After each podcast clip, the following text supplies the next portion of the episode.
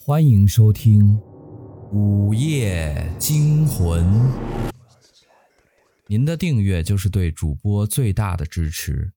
柴公子在这里每天为您讲述一个鬼故事。今天我们的故事叫荒坟。小时候，我家那时还在农村，村子不算偏僻，却也远远谈不上繁华。那个小村子带给我的几乎都是美好的回忆：春天撒鸭子乱跑，夏天捕鱼捉虾，秋天去田里逮蚂蚱，冬天去河上溜冰。但只有一件事儿让我至今想起来都打哆嗦，不由得感慨自己的命好。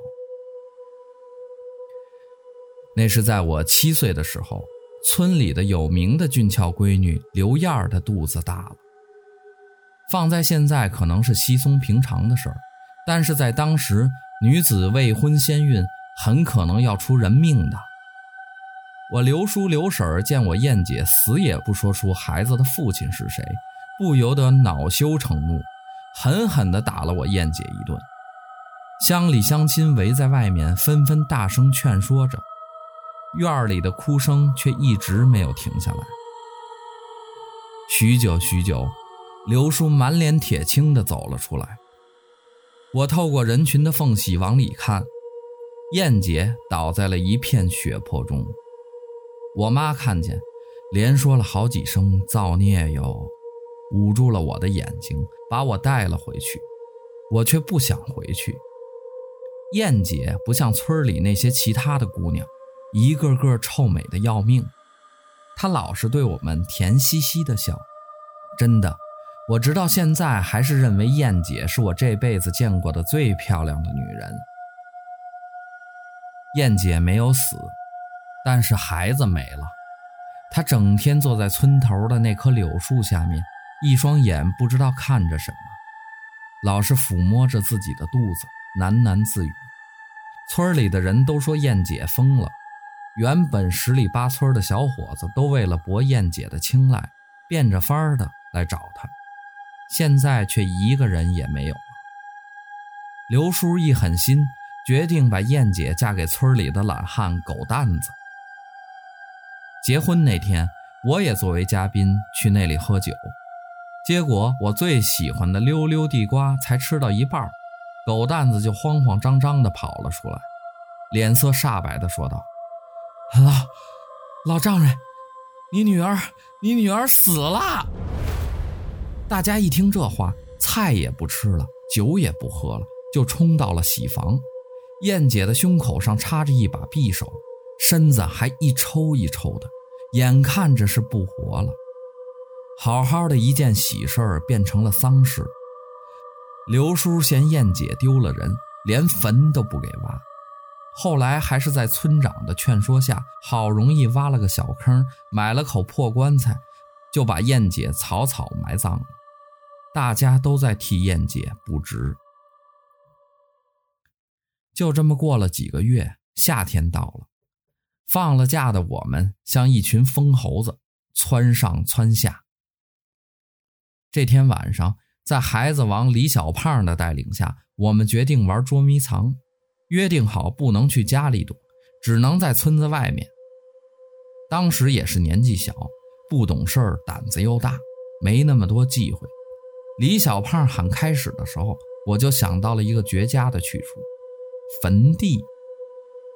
乡下的坟多是土堆成的小山庄，碑在前面，恰好能挡住我的小个子。说干就干，借着月光，我很快就跑到了那块坟地。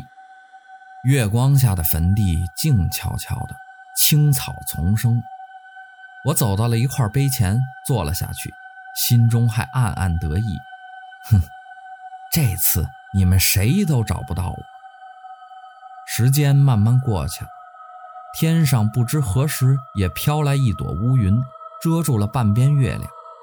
冷风吹在我的胳膊上，我忽然一阵害怕，不想玩了。等我走到碑前的时候，却傻了眼。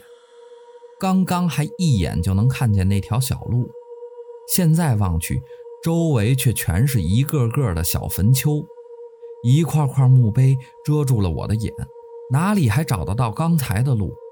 我不禁放声哭了起来，哭声回荡在这片坟地里，显得分外阴森恐怖。正当我哭着，脑袋却狠狠地挨了一巴掌。我转头一看，是二姐。二姐牵住了我的手，恶狠狠地说道：“混小子，你跑哪儿来了？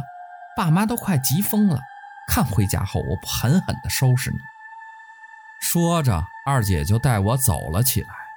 走到一半，我急了，眼前的坟丘非但没有减少，反而越来越密集了起来。这时，我也发现不对劲儿了，二姐的手太凉了，明明是夏天，她的手比我吃的冰棍儿还冷。借着月光，我忽然发现二姐的脖子上爬着一个虫子，仔细一看，那是一只蛆。我虽然小，但我不傻，我猛地甩开了二姐的手，站住，她也停了下来，转过头来，不耐烦地问道。怎么了？快点走，爸妈一定等急了。我一急，脱口而出：“我，我想尿尿。”他不耐烦地摆了摆手，我便趁机走到了一个墓碑旁，褪下了裤子。可是哪里尿得出来呀？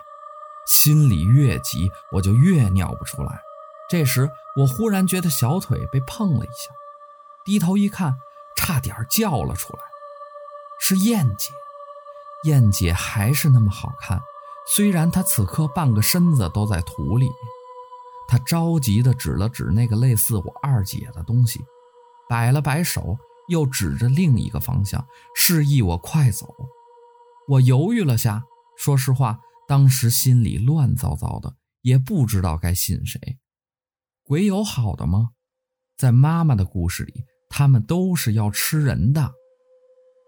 看着燕姐脸上的焦急越来越浓，我狠了狠心，还是朝她指的方向跑了过去。我几乎拿出了我吃奶的力气，只感觉风在我耳边呼呼地刮过。身后传来一声尖叫，我没敢回头，卯足了力气向前冲去。感觉像是过了半个世纪，等我回过神来，已经到村子门口了。不知道为什么。大家都没睡，各家门口的小黄灯都亮着。门口的刘叔看见了我，欣喜地向我走了过来，而我则是眼睛一黑，晕了过去。第二天，等我醒来的时候，已经晌午了。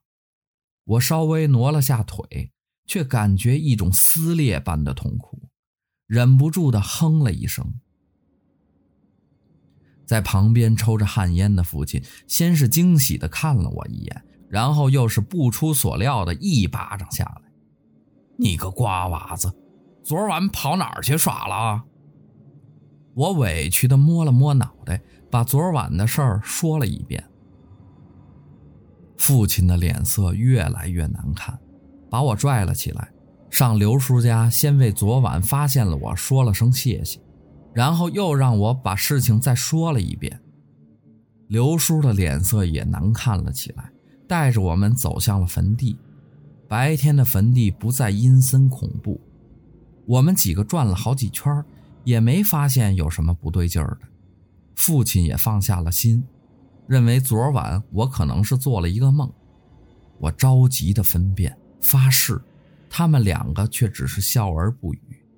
正在这时。我急了眼，忽然发现了一样东西，忙拉住了父亲。你看，父亲和刘叔的眼都呆住了。地面上不知何时露出了一只手掌，惨白的骨架指着西方，而墓碑上的人名赫然是刘燕。